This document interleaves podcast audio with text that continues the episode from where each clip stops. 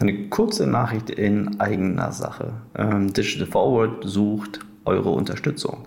Wir suchen Mitstreiter, um bei unseren Kunden Marketing und Media noch effizienter zu machen. Ähm, bitte bewerbt euch unter digitalforward.de slash jobs oder schreibt mir eine Nachricht äh, unter erik at digitalforward.de.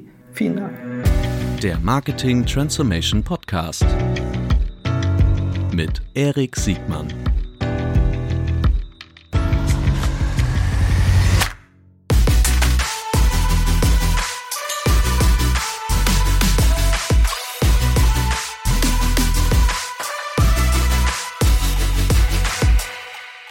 Herzlich willkommen zu einer neuen Folge des Marketing Transformation Podcasts. Heute mit André Christ von Lean IX. Herzlich willkommen. Vielen Dank. Ich freue mich, dabei zu sein.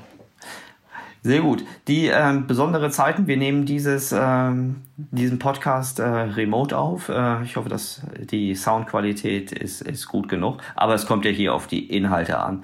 André, ähm, erzähl doch bitte kurz etwas, damit wir ähm, heute ein, ein ja, vermutlich auch technisches Thema, wir wollen heute über Technik, über Organisation, wir wollen heute das besondere Thema Legacy, Legacy-Systeme und wie man damit umgeht, schwerpunktmäßig bearbeiten. Erzähl doch mal bitte kurz, äh, wer du bist und was dein dein Unternehmen macht, bitte. Ja, ich bin ähm, einer der Gründer von Lina X. Ähm, ist ein Software-as-a-Service-Anbieter, äh, ursprünglich gestartet in Bonn. Ähm, wir bieten eine Lösung an äh, für das Thema Enterprise Architekturmanagement. Äh, ist ein bisschen sperriger Begriff, ähm, erkläre ich aber gleich so ein bisschen was zu. Ähm, wir äh, sind vor acht Jahren mit dem Thema gestartet ähm, und ähm, haben das Unternehmen zunächst im Bootstrapping-Modus aufgebaut, sind mittlerweile bei über 270 Unternehmen weltweit im Einsatz. Dazu zählen so Firmen wie Adidas, Zalando, äh, Dropbox oder Atlassian, mal so einige zu nennen ähm, sind ähm, 200 Mitarbeiter weltweit, ähm, davon 150 hier in Bonn, ähm, äh, 50 in Boston und ähm, weitere 10 in, äh, in Indien. Ähm, und ähm, ja, haben im Prinzip in den letzten ähm, drei bis vier Jahren ähm, äh, ein starkes Wachstum hingelegt, ähm, weil wir eben Unternehmen dabei helfen, einen Überblick zu gewinnen in ihrer IT-Landschaft. Ähm, das Thema ähm, Enterprise Architekturmanagement äh, gibt es schon ganz lange. Ähm, ich habe das äh, kennengelernt, als ich ähm, eigentlich in den Beruf eingestiegen bin, damals bei DHL. Ich habe gearbeitet im Inhouse Consulting, das ist die interne Managementberatung der DHL. Äh, und ähm, da ging es immer wieder in den Projekten eigentlich darum, einen Überblick zu bekommen, welche Software hat das Unternehmen eigentlich im Einsatz, wer ist verantwortlich für den Betrieb, wer ist verantwortlich fürs Budget, wie sind diese Lösungen miteinander verbunden.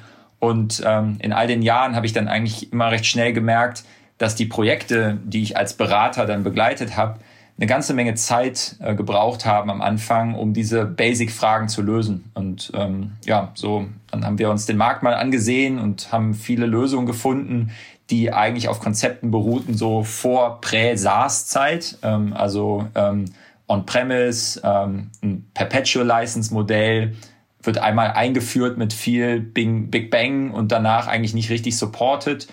Und das hat uns dazu bewogen und mich persönlich auch damals die DHL zu verlassen ähm, und eben Lina X zu gründen. Genau, und ähm, das mache ich heute als, äh, als äh, CEO bei Lina X.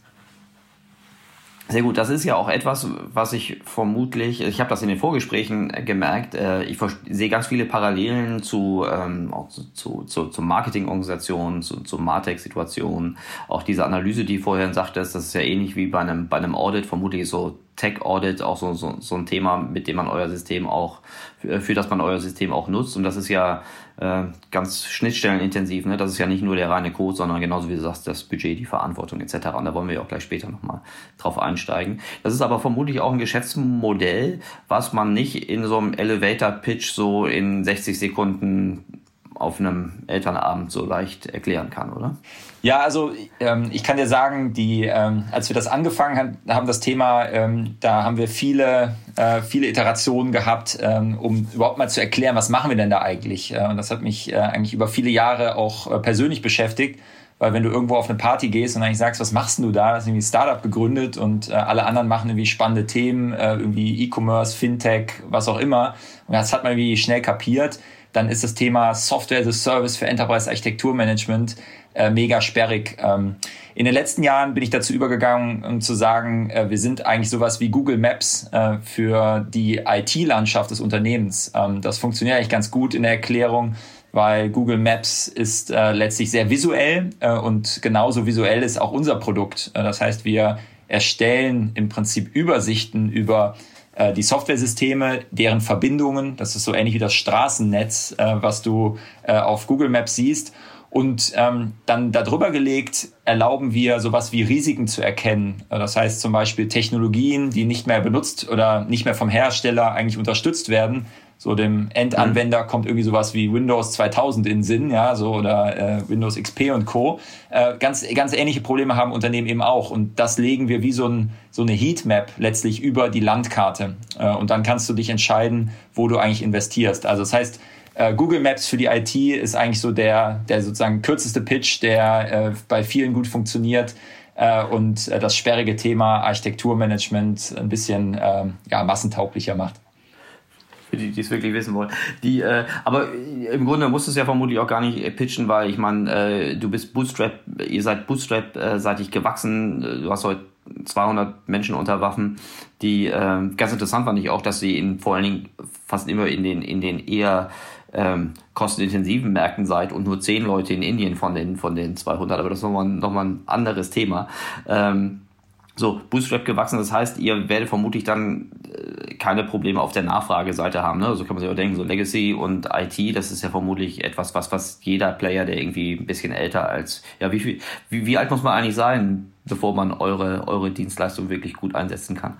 Ja, also wir ähm, haben bei uns, wenn man ähm, sozusagen Marketing Qualification macht, ähm, dann sagen wir, ähm, wir für uns sind alle Unternehmen äh, grundsätzlich erstmal interessant, die eine ausreichende Komplexität in ihrer IT haben. Ja, das heißt also, per Standard gehen wir hin und sagen, ähm, du musst eigentlich mehrere hundert Applikationen, Softwaresysteme im Einsatz haben, ähm, damit so eine Komplexität entsteht. Und es hilft, wenn du eben ähm, äh, quasi verteilt aufgestellt bist. Das heißt, du bist nicht, nicht alle Mitarbeiter sind an einem Standort, sondern du arbeitest über Länder oder über verschiedene Standorte zusammen. So, und äh, um sich das im Marketing erstmal einfach zu machen, haben wir in der Vergangenheit gesagt, alle Unternehmen über 500 Millionen Umsatz und über 1000 Mitarbeiter, äh, da gibt es mindestens eine Komplexität, wo du ähm, das Ganze nicht mehr in Excel oder in PowerPoint managen möchtest, sondern ein professionelles Tool haben möchtest. Ähm, und ähm, insofern ist das ein gutes Kriterium äh, für, die, für die Qualifizierung. Ähm, ich kann dir sagen, wir nutzen Lina X selber. Äh, wir äh, sind äh, noch nicht bei diesen Umsatzgrößen äh, und auch nicht Mitarbeitergrößen, ziehen aber einen großen Wert daraus. Ähm, das heißt also, der, der Wert äh, entsteht auch bei Unternehmen, die viel, viel kleiner sind. Ähm, aber das ist erstmal unser, mhm. unser Marketing-Ansatz. Ja. Okay, okay, verstehe ich. Ähm, ich habe vorhin gesagt, wir wollen über, über Legacy sprechen. Äh, wie, wie, entsteht das? Wie löst man das? Also wie identifiziert man das auch? Ähm, aber auch, weil das auch mal dichter am Marketing ist, äh, ihr selbst seid ähm, Nischenanbieter im B2B-Bereich. Äh, ihr seid ein Software-as-a-Service-Tool. Und das ist natürlich die ganz spannende Frage, wie macht man eigentlich Marketing für so ein, für so ein komplexes, aber auch nischiges äh, B2B-Produkt? Äh, also das ist so die, wie, wie sieht euer Marketing euer eigentlich, äh, wie sieht euer Marketing-Setup aus und was sind da eure Erfahrungen? Das ähm, dritte Thema, was wir äh, behandeln wollen, ist mit dem eine Besonderheit für alle, die im, im im Tech und Martech unterwegs sind, äh, die Rolle der Gartner und Forrester äh, Welt, also wie die Quadranten und die und die Waves äh, Einfluss für die für die Kauforientierung die Entscheidung haben und wie wichtig das eigentlich für so einen ähm, Anbieter wie wie euch ist. Das sind so die drei Blöcke, über die wir heute sprechen wollen, richtig?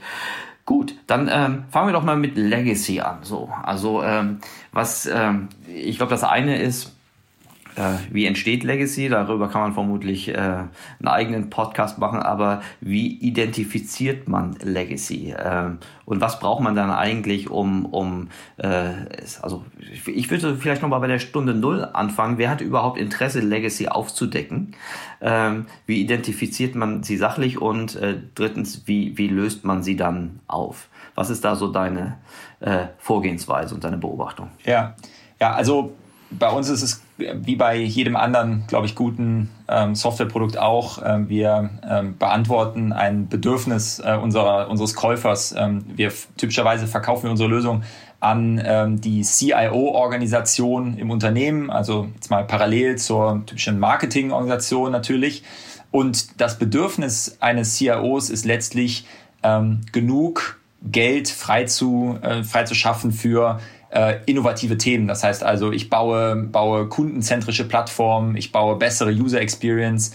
Ähm, und wenn man sich jetzt das Budget anguckt, dann ähm, ist halt ein Thema, dass mir das Budget, ähm, was ich zur Verfügung habe, letztlich immer weiter vollläuft äh, durch äh, Wartung oder Betrieb von äh, Altanwendungen. Äh, das heißt also nur ein mhm. ganz kleiner Teil meines Budgets steht, steht eigentlich zur Verfügung. So, es ist ein relativ simple, simples Thema. Warum warum interessiert es eigentlich jemanden, äh, Legacy aufzuräumen? Naja, am Ende des Tages spielt halt Geld eine Rolle und äh, Ressourcen. Das heißt also, ähm, wir haben Unternehmen, die teilweise über 90 Prozent ihrer Betriebskosten reinstecken in Altsysteme. Äh, so, das heißt umgekehrt, äh, dass ich eben auch in Neusysteme nur mich um 10 Prozent kümmern kann und geht dann in den Effekt, dass dann ein CMO und ein äh, Chief Sales Officer oder Revenue Officer sagt, was macht die IT da eigentlich? Ja, warum können die uns nicht unterstützen mit besseren Marketing-Systemen und so weiter? Und naja, die sind halt beschäftigt mit ihr, mit der Verwaltung vieler Back Backend-Systeme. So, also das heißt, der mhm. Need ähm, kommt äh, sehr stark daher zu sagen, wie kann ich denn äh, Geld umwandeln wieder und freimachen für Innovation? Ähm, das, André, darf ich da kurz ja, einhaken? Ich finde das einen ganz interessanten Punkt, weil das, ähm, das, was du sagst, 90 Prozent, wenn ich das richtig verstanden habe, 90 Prozent des Budgets geht dann in, in das Aufrechterhalten eines, eines, eines, eines Systems, was, was mal, historisch organisch gewachsen ist und nur 10 Prozent in die Innovation. Ähm, jetzt, ich kenne diese Meetings, da sitzen alle zusammen und dann ist äh, mehr oder weniger, gucken alle traurig in die, in die, in die Runde und alle sind sich auch darüber bewusst, dass es da Zwänge gibt ähm, in der IT und ähm, der Befreiungsschlag ist ja dann noch nicht immer gleich in Sicht. Das, äh, die Frage ist, wie kommt das dann wie benchmarken die sich dann? Also, oder Benchmark ist überhaupt schon erstmal eine Hypothese. Ist das dann durch Benchmark, die sagen, guck mal, unsere Wettbewerber X, die können produktseitig, marketingseitig oder sonst wie irgendwie ähm, schon auf einem ganz anderen Innovationslevel arbeiten und wir nicht? Warum ist das so? Oder ähm, sind die so klar sortiert? Also, ich verallgemeine jetzt so, oder ist Ihnen das Transparenz, Mensch, guck mal, 90 Prozent unseres, unseres Budgets geht ja in, in, den, in den Bestand, also in, den, in das Aufrechterhalten von, von, von Altsystemen, nur 10 Prozent Innovation. Also in meiner Welt würde ich sagen, ist diese Information, wie viel Prozent geht eigentlich äh, in Innovation und wie viel geht eigentlich nur in lebenserhaltende Systeme, ähm, das ist in meiner Welt keine, keine wirklich transparent geteilte Information, die überall so richtig äh, verfügbar ist. Genau, du sprichst es ja genau an. Ähm, das heißt, ein, ein häufiger erster Schritt da in diese Richtung ist eben äh, zu verstehen, wo geht, also wo habe ich denn eigentlich diese Sorgen so und ähm, jetzt muss man fairerweise sagen, also 90 90 10 ist sicherlich ein extremes Beispiel, ja, also es gibt auch andere Variationen. Ähm, also ein Schritt, um mal dem ganzen Thema näher zu kommen, ist ähm, das Ganze sehr äh, businesszentrisch aufzubauen. Das heißt also, anstatt, mhm. anstatt jetzt hinzugehen und zu sagen, oh, ich gucke jetzt mal in meine äh, Infrastruktur-Datenbank, äh, was ich alles für Server habe, äh, oder ich, ich scanne mal mein Netzwerk, äh, um zu sehen, was für ein Traffic darüber läuft, ist unser, unsere Stoßrichtung zu verstehen, welche, äh, welche Geschäftsfertigkeiten hat das Unternehmen eigentlich? Also ist ein relativ simpler Ansatz. Ich unterteile das Unternehmen auf oberster Ebene in sowas wie 10 bis 15 Hauptgeschäftsfertigkeiten und breche das noch so ein, zweimal runter. Das heißt, man spricht dann am Ende von so einem, man kann das Business Capability Modell oder Domain Modell nennen. Und ich habe im Prinzip wie so einen Ordnungsrahmen, was das Unternehmen alles macht. So, und dann fange ich an, ähm, sozusagen meine Business-Software, die ich habe im Unternehmen, äh, dort zuzuordnen. Das heißt, ich weiß am Ende, welche 10, 15 Systeme nutze ich eigentlich zur äh, Kundenakquise oder zur Kundenverwaltung. Ähm, so, ja. und ähm, indem ich so einen Ansatz wähle, ähm, dann habe ich nachher eine Möglichkeit, mit den, äh, mit den Businesspartnern, also mit dem CMO, mit dem CRO oder mit dem CFO, eine Diskussion zu führen, in welchen Bereichen habe ich denn eigentlich welche Systeme und ähm, eben wie viel Budget geht eigentlich drauf, um diese Systeme am Laufen zu halten. Das heißt also, ähm, wir bauen mit unserer Lösung ein sogenanntes ähm, Application Portfolio Management auf, äh, wo du dein, äh, deine gesamte Geschäftsanwendungslandschaft in einem Überblick siehst und dann eben kategorisieren und bewerten kannst. So, das ist erstmal der erste Schritt, äh, wa ja. warum, ähm, warum ähm, diese Diskussion dann wegkommt von wir müssen irgendwo was tun hin zu äh, wir verstehen jetzt eigentlich, wo wir anfangen müssen. Ja, sind das kontroverse Präsentationen, wenn du so das, das erste Mal deine Google Maps äh, auf, aufzeigst und ähm, zum ersten Mal so, sagen wir mal, zumindest teiltransparent wird, ähm, wie, wie die Gemengelage so aussieht?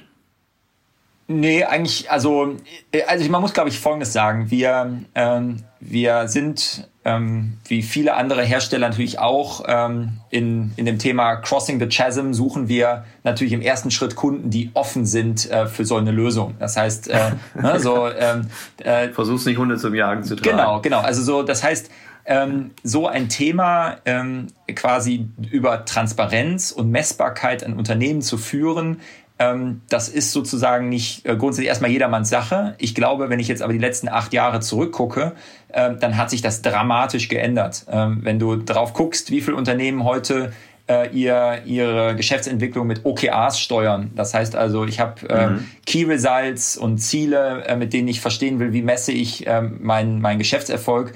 Ähm, dann ist sind wir mittlerweile in einer Zeit natürlich getrieben durch Performance Marketing ähm, und ähm, eben gute Datenanalyse-Tools, ähm, dass Transparenz gehört zu einem guten Management dazu. So und äh, und insofern ja. ist diese Scheu zu sagen, ähm, oh, ich lass mir da nicht reingucken, ähm, sicherlich historisch völlig begründet, ähm, aber in diesem ganzen Zuge, ich mache ähm, ja die Dinge anfassbarer eben dann sind, liegen wir genau im Trend. Das heißt also, äh, da ist eher das, das Interessante, was dann passiert, äh, bis hin in Vorstandspräsentationen, dass dann gesagt wird, oh super, kann ich da nochmal ein, ein Level tiefer sehen? Ja, kann ich da bitte nochmal mhm. reingehen? Und es entsteht auf einmal eine interaktive Diskussion, ähm, die zuvor auf PowerPoint-Level gar nicht möglich gewesen wäre. Ja, das sind eigentlich richtig gute Nachrichten, ne? weil dann kommen ja die, kommt ja diese ganze Diskussion nicht so aus so Stakeholder-Konflikten heraus auf so ein, auf, auf so eine, so, so, so ein Fingerpointing zu, sondern dass man dann sehr stark dann auch auf die Kausalitäten äh, und dann auch den, den möglichen Lösungsweg irgendwie hinweisen kann. Ja. Also so würde ich das. Aber es ist auch interessant zu hören, dass du vermutlich da also nicht die Bereitschaft des Unternehmens muss ja schon da sein, sich da äh, helfen zu lassen und die Einblicke auch zu gewähren. Das könnte halt höchstens so innerhalb einer Organisation halt unterschiedlich gut verteilt sein. Ne? Also je nachdem, also du kennst auch diese Situation, ne? wenn jetzt zum Beispiel der CEO einen reinholt und sagt irgendwie, weil der Klassiker, ne, der CMO und der CIO ähm, haben oder CTO, you name it, haben unterschiedliche Auffassungen A über ähm, äh, Ursachen von Problemen und Lösungswege von Problemen. Ähm, wenn das dann nicht wirklich durchmoderiert wird, dann ähm, hast du einfach nur das, das, den Kriegsschauplatz ähm, auf eine andere Ebene verlagert. Aber genau, also ich glaube, die, der, der Schlüssel hier ist, dass ich feststelle in unseren Kundenbeziehungen, dass digitale Transformation als Schlagwort dazu geführt hat, dass Unternehmen Dinge messbarer gemacht haben und Zielsetzungen äh, dran geknüpft haben. Das ist schon mal ein ganz wesentlicher Fortschritt, finde ich, im Managementstil, äh, mal unabhängig davon, was äh, sozusagen ähm, ich dann, welche neuen Möglichkeiten ich schaffe, habe ich in der eigenen Art, also die Unternehmen, die sehr gut das Thema vorantreiben, sind meistens auch sehr gut in der Art, ähm, Ziele zu managen und äh, Erfolgserreichung zu messen. Und ähm, was das Zweite, was ich denke, was ein wesentlicher Punkt ist, dass du diese Diskussionen beginnst zu versachlichen. Wir nutzen zum Beispiel ein Modell, ähm, das nennt sich Time, also ähm, für ähm, das Thema Applikationsportfolio. Du hast eigentlich eine Klassifizierung all deiner Applikationen nach drei, äh, nach vier Kriterien. Äh, ob du die Applikation tolerierst, äh, steht für T, ob du mhm. investierst, ähm, ob du migrierst auf eine andere Applikation oder ob du die Applikation eliminierst. Das heißt also, du schaust nachher eigentlich gemeinsam auf eine, auf eine Landkarte drauf und hast dann eine Aussage drüber, ähm, was sagen denn eigentlich die fachlichen Verantwortlichen und die technischen Verantwortlichen bezüglich einer Klassifizierung zu Time. So, und dann findest du Übereinstimmungen, ja, wo du Leute hast, die sowohl von einer ähm, fachlichen Sicht sagen, das ist eine Anwendung, die ist okay für uns, ähm, oder du findest eben Applikationen, wo, wo diese Einschätzung nicht übereinstimmt. So, und damit kannst du die Diskussion dann auf die Stellen lenken, äh, wo es vielleicht Meinungsverschiedenheiten gibt. Ja, so, ähm, und eben gleichzeitig auch dir ansehen, welche dieser Anwendungen überhaupt viel Geld kosten, äh, weil sonst redest du über, über marginale Dinge äh, sehr lange, äh, ohne, ohne sich dich eigentlich den großen, den großen Blöcken zu widmen. Okay. Und ähm, super spannend. Äh, also gerade das, das Timeraster, das kann ich total nachvollziehen, dass, dann, also, dass man sich an diesem, in diesem Raster orientiert und dann alle an einen Tisch bringen kann oder muss. Wie sieht das nach der Analyse, oder springt er jetzt zu weit, aber wenn wir jetzt eine, eine, klare Objektivierung vorgenommen haben über, was haben wir, ist das notwendig ähm, zu, zu tolerieren, zu was, äh, migrieren, zu, ja. wir, äh, migrieren oder eliminieren, ähm, wie, wie geht es dann weiter? Und äh, wie viel Consulting ist eigentlich in eurem, äh, in eurem Software as a Service äh, notwendig? Ja, genau. Also wie geht es dann weiter? Was, ähm, was ein essentieller Punkt ist, ist nicht nur sich sozusagen die Ist-Landschaft anzusehen, sondern eigentlich auch ähm, ja, einen Lebenszyklus äh, nach vorne hin zu planen. Das heißt also, mhm. sich zu überlegen, welche Projekte, die ich in der IT durchführe, haben eigentlich welche Auswirkungen auf meine, auf meine Softwarelandschaft. So, das heißt also, äh, da reflektiert sich dann genau das. Das heißt also, ähm, ich führe zum Beispiel eine neue Anwendung ein, ich löse eine Anwendung ab, ich ähm, kaufe ein neues Modul in einer bestimmten Anwendung, was mir dann weitere Fähigkeiten unterstützt. So, und das, das wird letztlich überführt oder abgebildet darüber, dass ich auf einmal einen Plan habe, was in den nächsten drei, sechs, neun, zwölf Monaten in der IT passiert. Ähm, Unternehmen, die das so abbilden, sind signifikant besser aufgestellt, gegenüber dem Business eigentlich zu erklären, was passiert denn da eigentlich, was wir machen? Also äh, ich äh, habe nicht nur einen Topf an Geld, wo, wo man sagt, na, das geht in Innovation oder in die digitale Transformation, sondern ich habe eine klare Roadmap, ähm, die, ich, die ich visualisieren kann, auf der ich zeigen kann, ähm, so geht's eigentlich weiter. Ähm, und wenn man sich so ein bisschen die Tools heute ansieht, ähm, dann gibt es super Werkzeuge für Softwareentwicklung, Jira als Beispiel. Also ich habe ein Ticketsystem, mhm. ich kann ein, ein, ein einzelnes äh, Software-Team ähm, kann oder ein einzelnes agiles Team kann seine ähm, Entwicklung super in Jira abbilden. Dann gibt es Epiken und so weiter, in der ich das alles abbilden kann. Ich verstehe aber nie, wie sich eigentlich gesamthaft meine Landschaft weiterentwickelt. Ähm, und deshalb ist es für uns zum Beispiel ganz schön zu sehen, dass der Hersteller von Jira und Confluence, äh, Atlassian in dem Fall, äh, auch bei uns Kunde ist äh, und unsere Lösung einkauft, um sozusagen seine eigene Roadmap zu organisieren und eben nach vorne zu planen, was, ähm, was dort auf der Roadmap in den nächsten zwölf Monaten in der IT steht. Mhm. Ähm, das ist so der ein, die eine Antwort. Ähm, ja. der, die zweite Antwort auf deine Frage, wie beratungsintensiv ist das eigentlich? Ähm, naja, wir sind vor acht Jahren als ähm, Product First Unternehmen gestartet. Das heißt also ohne Beratung äh, konträr zu den anderen Herstellern in dem, in dem Bereich. Ähm, das heißt, also alle anderen Hersteller haben irgendwie immer so 50 Prozent Beratungsumsatz gemacht und 50 Prozent äh, Lizenzumsatz. Und wir haben gesagt, wir gehen mit dem Anspruch da rein, dass wir das anders machen. Äh, wir machen heute ähm, sozusagen ähm, 95 Prozent äh, quasi Software as a Service Umsatz und 5 Prozent haben wir so Onboarding oder, oder äh, ja, Consulting-Dienstleistung. Das heißt also, für uns war es ein wichtiges Kriterium, eine Software auf den Markt zu bringen, die durch die Unternehmen eigenständig einführbar, betreubar und nutzbar ist. Ähm, dennoch ist es so, dass wir natürlich mit Beratungen zusammenarbeiten und äh, Partnerschaften haben bis hin zu den sozusagen Top-4-Beratungen. Ähm, dabei geht es uns aber eher darum, wie können diese Beratungen Mehrwert eigentlich für das Unternehmen schaffen und nicht sich verzetteln in, wie führe ich jetzt eigentlich so ein Tool ein. Mhm. Okay, das verstehe ich äh, total gut. Die, ähm, ich dachte gerade nochmal, wie viel, wie viel Parallelen es in die reine, in die reine Marketingwelt gibt. Ähm, um, also das eine ist, dass man, was, die, was das Instrument, die Software, die, die, die Infrastruktur ist, das andere ist, wie das Ablösen. Ich bin gerade nochmal so dein, dein Timeframe durchgegangen, wie das äh, auch für, für Marketing-Systeme, die ich jetzt gerade so kenne, äh, funktioniert. Äh, egal, ob man es jetzt aus einer unternehmensinternen Sicht betrachtet, äh, man sieht aber auch selbst als Endkunde ja sehr oft äh, diese Legacy-Phänomene, wie sie wirklich wirken und wie sie wirklich auch Marktanteile ähm, äh, verschieben können, zum Guten wie auch zum Schlechten. Ne? Also ein so ein anekdotisches Beispiel aus der Praxis. Ich bin jetzt wie so viele jetzt zum ersten Mal wirklich intensiv im Homeoffice und musste mich mit unserer Breitbandsituation auseinandersetzen. Ja. Und dann sieht zwei Systeme. Das eine ist so mal die, die Providerstruktur, die ich noch aus der Firma äh, gewohnt sind, äh, bin. Äh, und das andere ist hier unser dreimal migriertes äh, Kabelbreitbandsystem. Ne? Also ich darf ja hier, das ist glaube ich, kein Kunde hier. Ähm, wir sind aus einem alten Kabel Deutschland zu einer Vodafone-Welt gewachsen. Und wenn du dich da versuchst, als Kunde zu identifizieren, denkst du wirklich, äh, du bist hier im Jahr 2008 irgendwie gefangen. Ne? Also das Erste, um sich zu identifizieren, ist, du musst eine, eine Kundennummer und eine Kundenkontonummer äh, zur Verfügung haben.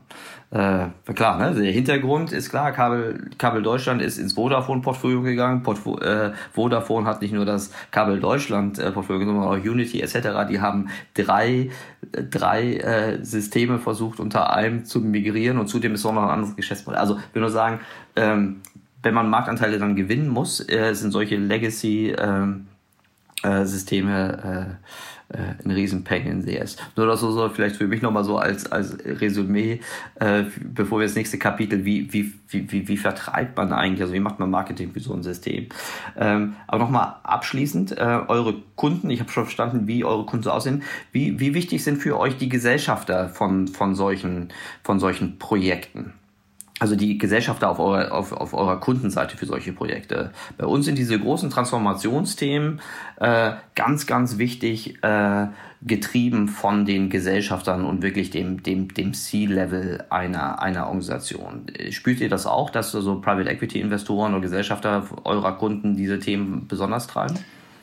Nee, ich würde jetzt sagen, bei uns ist das kein dominierender Faktor. Wir haben einige Bereiche, wo äh, es durchaus ähm, äh, diesen ähm, sozusagen nachher die Ergebnisse bis hin zu äh, Board-Level oder auch Aufsichtsrat getrieben wird. Äh, wir hatten ähm, oder haben dort, ich denke dort an Schweizer Beispiel, da kam der Auftrag für die Einführung ähm, eines solchen Architekturmanagements ähm, auf den, aus dem Aufsichtsrat. Ähm, da ging es dann eher darum, äh, wie kann ich eigentlich systematisch Risiken vermeiden. Ähm, das ist auch ein Thema bei, beispielsweise für mhm. Banken. Äh, wir haben ähm, zahlreiche Banken bei uns im Portfolio, ähm, die äh, bei denen es Bestimmungen gibt, ähm, dass ich eben mich systematisch um den Abbau von Technologierisiken kümmere und auch das dokumentieren mhm. und nachweisen muss. Und natürlich kommt so eine Anforderung dann letztlich ähm, aus einem Aufsichtsrat, in dem ich dann reporten muss, ähm, dass ich das Thema äh, super, super angegangen bin. Das ist also jetzt kein Wachstumsthema, es ist eher so ein Risikovermeidungsthema, passt aber dann eben halt 100 Prozent in den Aufsichtsrat. Ja. Ja klar, genau, rein defensiv. Das ist ein legitimer, legitimer Anspruch. Okay, so, jetzt die zentrale Frage. Wie, wenn man so ein zwar relevantes, aber doch sehr nischiges Produkt hat, wie, wie äh, kriegt ihr eure, eure Lösung in, in den Markt durch, durch, durch Marketing? Ja, also was bei uns, glaube ich, sehr spannend ist, ähm, wir sind ähm, von unserer Kundenstruktur sind wir erstmal typischer quasi Enterprise Sale. Ja, das heißt, äh, man, man mhm. würde jetzt erwarten, ähm, alle klassischen Mechanismen, ne? also irgendwie ein Sales-Mitarbeiter äh, ist irgendwie andauernd unterwegs und, äh, und trifft irgendwie äh, Kunden und hat nur Präsentationen vor Ort. Ähm, das ist Stand heute bei uns eigentlich gar nicht der Fall. Das heißt, wir haben, ähm, wir gewinnen eigentlich unsere Kunden heute äh, zu mehr als 80 Prozent immer noch durch ein klassisches äh, oder durch ein Inside-Sale-Modell. Das heißt also, äh, wir, äh, wir machen eigentlich Folgendes. Wir versuchen durch sinnvollen und wertstiftenden Content, ähm, den wir bereitstellen, Interesse zu generieren für das Thema und äh, versuchen dann genau zu verstehen, wann der Moment ist, wann wir über das Produkt sprechen wollen. Äh, so, das äh, ja. können, wir, können wir ein bisschen tiefer noch darauf eingehen. Und dann, was dann eigentlich passiert ist, äh, wir, wir haben typischerweise im ersten Schritt eine, eine Demo, äh, die wir dann mit dem Kunden vereinbaren. Das ist dann so, wie wir jetzt heute auch sprechen über Zoom, ähm, passiert das mhm. Ganze auch, dass wir das, das Produkt vorstellen. Äh, und dann gibt's in aller Regel so zwei, drei Follow-up-Meetings, äh, wo man dann tiefer einsteigt, äh, nochmal weitere Fragen klärt oder bestimmte Use Cases zeigt.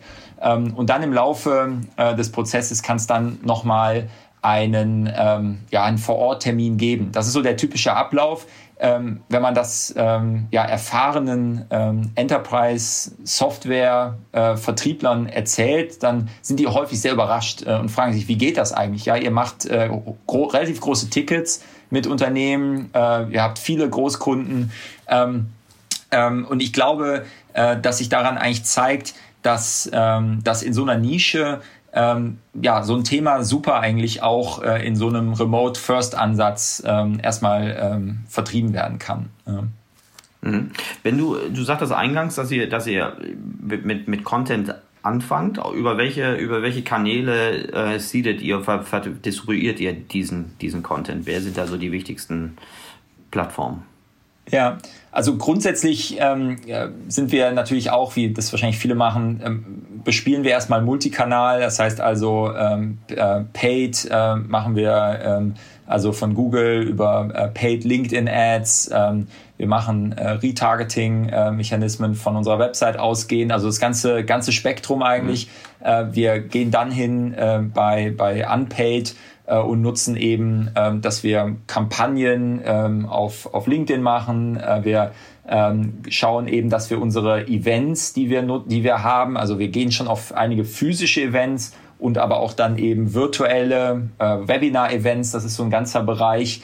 Ähm, und darüber ähm, sozusagen bauen wir natürlich einen äh, letztlich ähm, Interessentenstamm auf, ähm, den wir dann informieren, auch über neuen Content, den wir bereitstellen über unsere Website. Das heißt also, das ist eigentlich schon so Dreh- und Angelpunkt, ist letztlich unsere Website, wo, ähm, wo, wo dieser Content bereitgestellt wird. Ähm, das heißt, da das ganze Spektrum, wenn du mich jetzt fragst, was funktioniert da eigentlich sehr gut? Ähm, also bei uns ist schon, äh, LinkedIn ist ein wichtiger Kanal äh, für, für Business-Interesse, ähm, das heißt auch spezifische Gruppen. Ähm, wir ähm, haben da sehr gute Erfahrungen gemacht. Äh, wir äh, verbessern uns gerade im ganzen Bereich SEO, ähm, was, was äh, in so einer Nische immer relevant ist, weil die Leute sehr spitz eigentlich dein Thema suchen und du dann natürlich ähm, im SEO-Bereich sehr, sehr gut sein möchtest. Dann aber natürlich kombiniert mit Paid, dass dann deine Kampagnen bei, bei relevanten Keywords dann auch auftauchen. So, das ist so der, ich würde mal sagen, die, die, die normale Klaviatur. Wir haben frühzeitig eigene Events ähm, etabliert, ähm, das ist so ein weiterer, äh, weiterer Bestandteil, der äh, vielleicht ganz spannend ist noch bei uns. Ja, ähm, jetzt lass mich raten, die, die, also das klingt ja so nach so einer gewissen Mid- und Lower-Funnel-Fokussierung, ne? also Retargeting auf eurer Seite, Lower-Funnel im, im, oder das ist eine Hypothese für, für, für Search. Ich könnte mir jetzt vorstellen, dass die Keyword-Sets und das Volumen, das Keyword-Volumen, was ihr da ansteuern könnt, gar nicht so wahnsinnig groß ist. Genau, also das ist eben super, super gering. Ne? Also das heißt, äh, das ist ja ein generelles Thema. Ähm, wir haben heute, ähm, also mit 270 Kunden äh, hast du ja kein Volumen, was du jetzt vergleichen kannst mhm. mit, äh, mit irgendwie so einem Geschäft, wo du vielleicht ähm, tausende Kunden hast und, und ein immenses Interesse. Das heißt, für uns ist das Thema ähm, Account-based Marketing, ähm, ne, ist, so ein, ist ja so ein Buzzword, was irgendwie so jeder, jeder rennt dem Thema irgendwie hinterher, glaube ich, derzeit. Ähm, aber für uns spielt das natürlich schon eine Rolle, sich Gedanken zu machen, wie schaffe ich es eigentlich bei den wenigen, letztlich wenigen Unternehmen in Anführungszeichen oder wenigen Interessenten möglichst stark präsent zu sein. Ja, so und ähm, genau. äh, da äh, ist es sicherlich so, dass die, dass die Anzahlen ähm, dort äh, im, gerade im Paid-Bereich äh, nicht, nicht unendlich sind. Auf der anderen Seite ist aber eine riesen, eine riesen Chance auch, wenn du da sehr gute Kampagnen, sehr qualitativ hochwertige äh, Dinge bereitstellen kannst, ähm, dann hast du ähm, dann hast du da eine hohe Treffgenauigkeit. Ja, das ist ja auch gerade diese, diese Qualität, ne? also der kleine Quantität, hohe Qualität, weil, weil das, das, das, sagen wir mal, das, das mögliche äh, Kunden, äh, der, der mögliche Kundengewinnungs, äh, der, der mögliche Kundenwert, der hier gewonnen werden kann, natürlich in einem, in einem guten Verhältnis stehen kann. Ne? Das heißt aber auch, dass du eine gewisse Frustration aushalten musst, dass du halt nicht jeden Tag äh, äh, Leads generieren kannst auf diesen äh, Themen. Hilft dir die Veranstaltung dabei? Und, und wenn du sagst, äh, Veranstaltung macht ihr, nehmt ihr an externen Veranstaltungen teil und, und auch eure intern und wie hat sich das verschoben? Ist intern heute wichtiger als extern? Ja, also ich kann sagen, dass, ähm, dass diese eigene Veranstaltung, die wir machen, ähm, ein ganz wesentlicher Bestandteil mittlerweile unserer, ähm, unseres Marketingmixes ist. Das heißt, wir, äh, wir haben damit vor, vor über fünf Jahren angefangen, bei einem Kunden ähm, andere Kunden einzuladen. Das war damals eine Versicherung in der Schweiz, die, der wir äh, nach wie vor äh, sehr, sehr dankbar sind. Ähm, da haben wir 15 Teilnehmer eingeladen und ähm, haben das dann in Basel zusammen gemacht. Und daraus hat sich eigentlich so eine, so eine richtige Veranstaltung äh, ergeben. Äh, in den Folgejahren äh, durften wir das dann bei Zalando machen, wir haben das bei Adidas gemacht ähm, und ähm, haben dann eigentlich über diese Kundenveranstaltung auf einmal ein Format entwickelt, äh, was mittlerweile ähm, im November haben wir das zuletzt gemacht, letzten Jahres äh, mit äh, knapp 500 Teilnehmern hier in Bonn, ähm, eine ganz stattliche Konferenz ist, die immer schon ausgerichtet ist eher am Thema. Das heißt also nicht eine Produktshow, die wir machen, mhm. sondern wir, äh, wir bringen unsere Kunden zusammen, äh, Interessenten, aber immer auch externe Speaker. Das heißt also, ähm, bei einer der ersten Veranstaltungen hatten wir damals den CTO von Adjust äh, als Speaker dabei, wo man sagen müsste, hm, was soll das eigentlich? Warum's, warum haben wir jetzt dann irgendwie den, äh, den, den, den Speaker dort dabei? Aber das war einer der besten Vorträge, weil für die Architekten das nochmal so ein Stück weit out-of-the-box Input war. Und ähm, das ist zum Beispiel ja. so ein Prinzip, was wir uns erhalten haben, ist, ähm, bei diesen Veranstaltungen nicht zu sehr dafür zu sorgen, dass das zu eng um das eigene Produkt rum ist, sondern eher, wie kann ich dafür sorgen, dass ich dem Besucher eigentlich den Tag als Mehrwert generiere. Und natürlich ist es so, dass ich mich äh, auf der Veranstaltung natürlich über Produktupdates äh, unterhalten kann, mit unseren äh, Mitarbeitern ja. sprechen kann und so weiter. Aber ähm, für uns ein super wichtiges Format. Wir gehen auch auf zahlreiche externe oder ja, Third-Party-Events. Ähm, aber wir machen mittlerweile das gleiche Format auch in den USA. Äh, in diesem Jahr virtuell das erste Mal aufgrund äh, der, der Covid-19-Situation äh, im Mai äh, bin ich sehr gespannt, wie das laufen wird. Äh, Im letzten Jahr hatten wir, ähm, ja, knapp 100 Teilnehmer, ähm, als wir das in New York gemacht haben. Äh, insofern ähm, ja, sind wir sehr gespannt, wie wir das Format jetzt eigentlich auch ähm, in der USA, in den USA ähm, ja, etablieren können und dann eben äh, diesmal eben virtuell. Ja. Ja, okay, bin ich auch gespannt. Ich drücke euch die Daumen, dass ihr da weiterhin äh, einen guten äh, Interessentenfluss generieren könnt, auch wenn das jetzt nicht mehr ähm, so in der, in der physischen Präsenz stattfinden kann.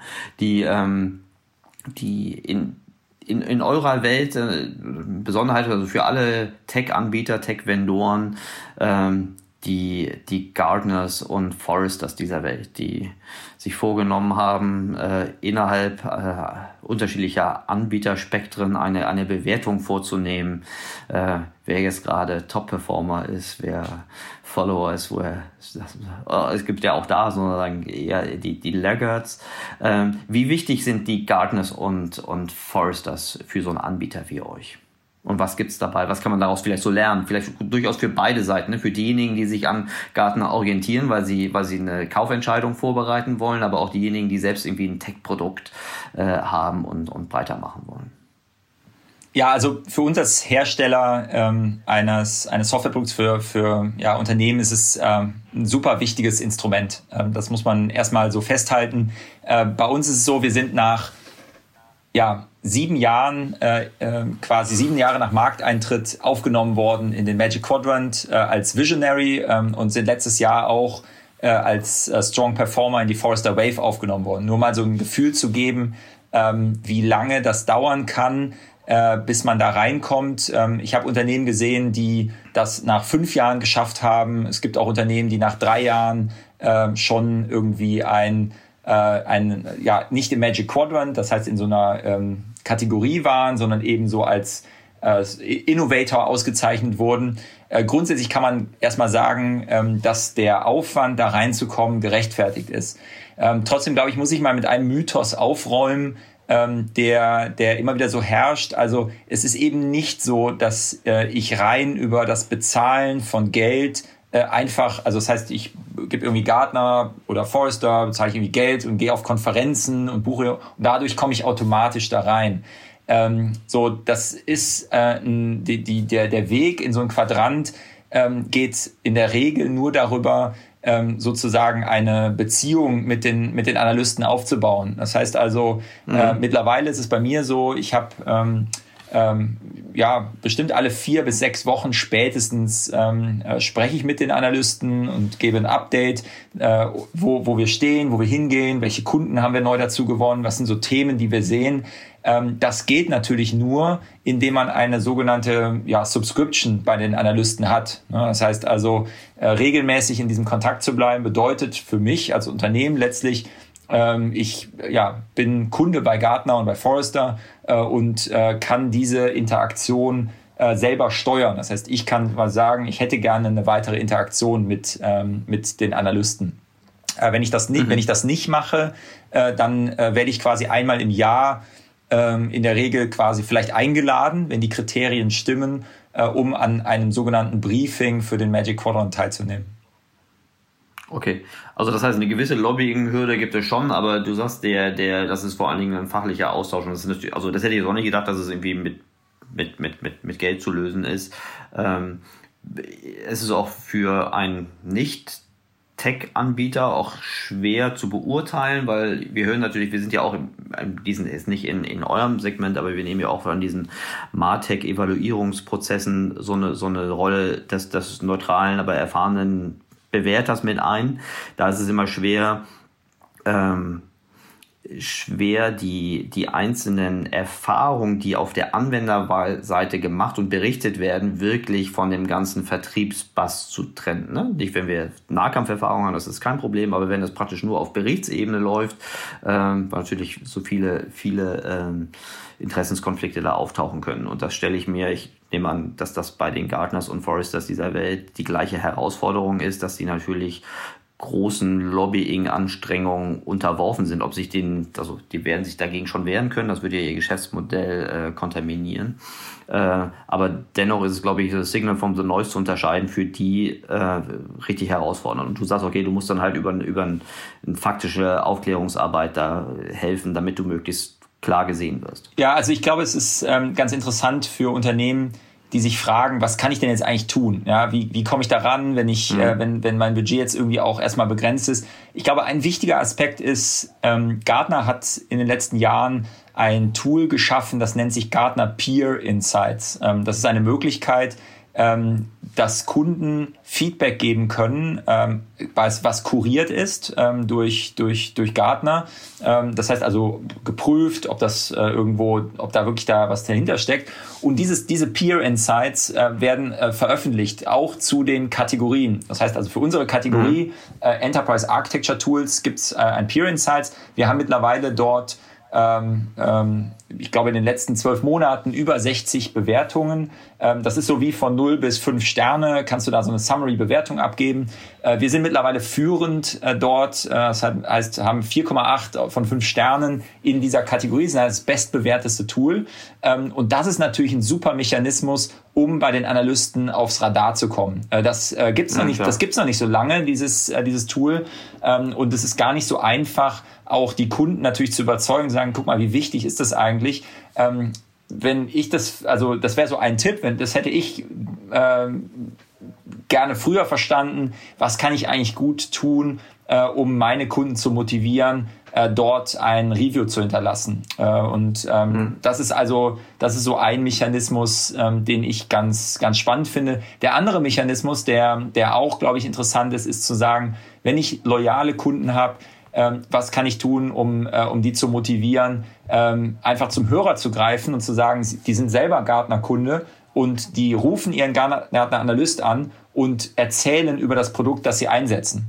So, äh, mhm, und äh, das ist auch eine, eine, also sozusagen alle Möglichkeiten, wie ich im Prinzip Analysten beeinflussen kann, so das eine, oder halt eben Informationen weiterbringen kann, wo ich es nicht selber tun muss, ist ähm, natürlich super hilfreich. Ja, super interessant. Das war eigentlich die, die ähm, ähnliche Spielregeln wie bei allen anderen Plattformmodellen auch. Ne? Wenn du deine Kunden motivieren kannst, äh, möglichst positive Bewertungen abzugeben, dann ist das äh, selbst bei mehrstufigen Modellen, jetzt wie jetzt zum Beispiel, dass du nochmal so einen Analysten hast, der nochmal äh, Kuratierungs-Impact hat, äh, macht, also erschließt sich mir total. Super, super interessant.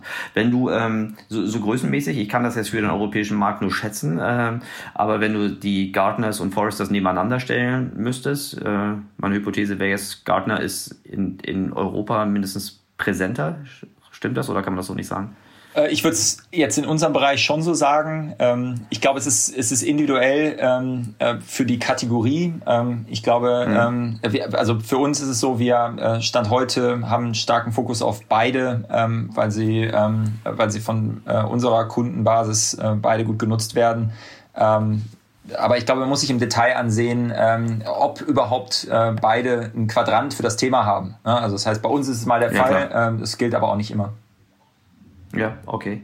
Die, ähm, die Lead-Qualität, die, sofern ihr das messen könnt, die über diese, diese, äh, über die, den Quadranten oder über die Wave kommen, äh, die, wenn du sie einordnest, in der, in der, in der höchsten Qualitätsstufe, mittlere, ganz bestimmt nicht die niedrigste, aber wie würdest du die äh, kategorisieren? Ja, also es, bei uns ist es sehr hoch äh, und auch von der, von der Quantität. Ähm, äh, auch dort gibt es einen Mechanismus, der vielleicht gar nicht so bekannt ist. Das heißt also, ähm, ich kann als, äh, wenn ich in einem Magic Quadrant zum Beispiel nachher inkludiert bin, kann ich mir die ähm, Reprint-Rechte des Quadrants sozusagen sichern und den verfügbar machen mhm. auf der Website. Das machen wir zum Beispiel auch. Man mhm. kann quasi hingehen, das runterladen und dann ansehen, äh, auch als Nicht-Gartner-Kunde.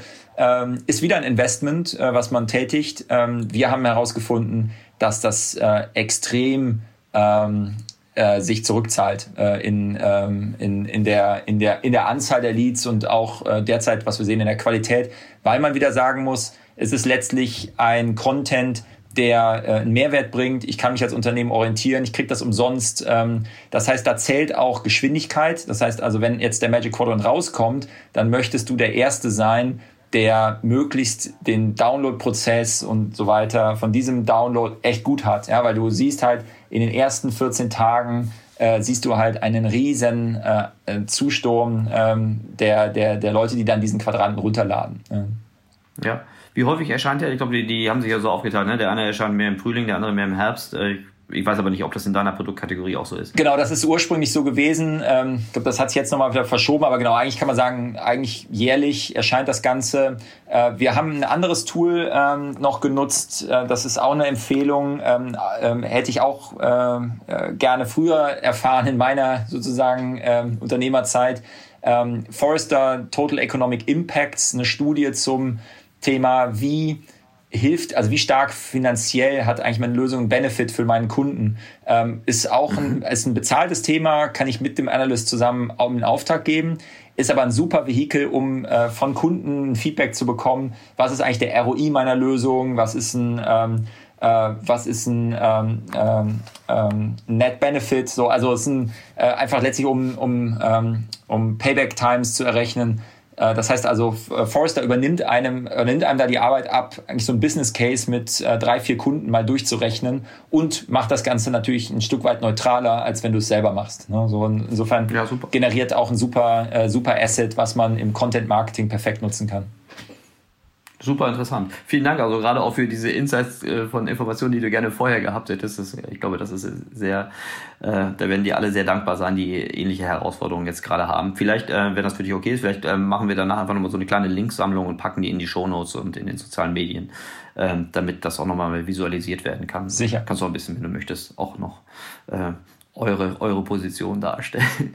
Sehr gut. Ähm, André, das bringt mich zu meiner, meiner Abschlussfrage. Die, die Frage des, ähm, wie hältst du dein persönliches Wissen frisch? Was sind deine, deine besten Methoden, Tools, die du hast, um, um dich als, als Unternehmer, als Marketier, als, als Produktmensch äh, weiterzuentwickeln? Ja, also ist sicherlich eine spannende Herausforderung, gerade ähm, in der IT, wo ganz schnell immer wieder neue, wie man so schön sagt, äh, Säue durchs Dorf getrieben werden. Dann geht es so, die Halbwertszeit mhm. neuer Themen ist echt kurz hier. Ähm, äh, ich glaube, es ist im Marketing nicht anders, aber das äh, sehen wir hier genauso.